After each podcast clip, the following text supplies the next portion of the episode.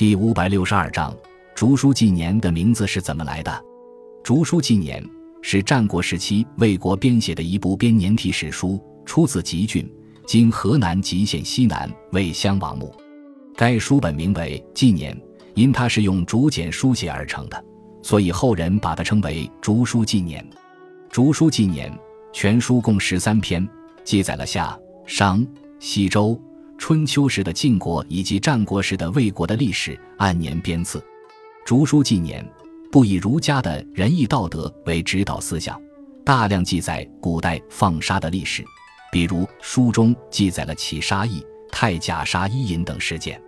此外，书中很多事件的记载也和其他史书的记载颇有出入，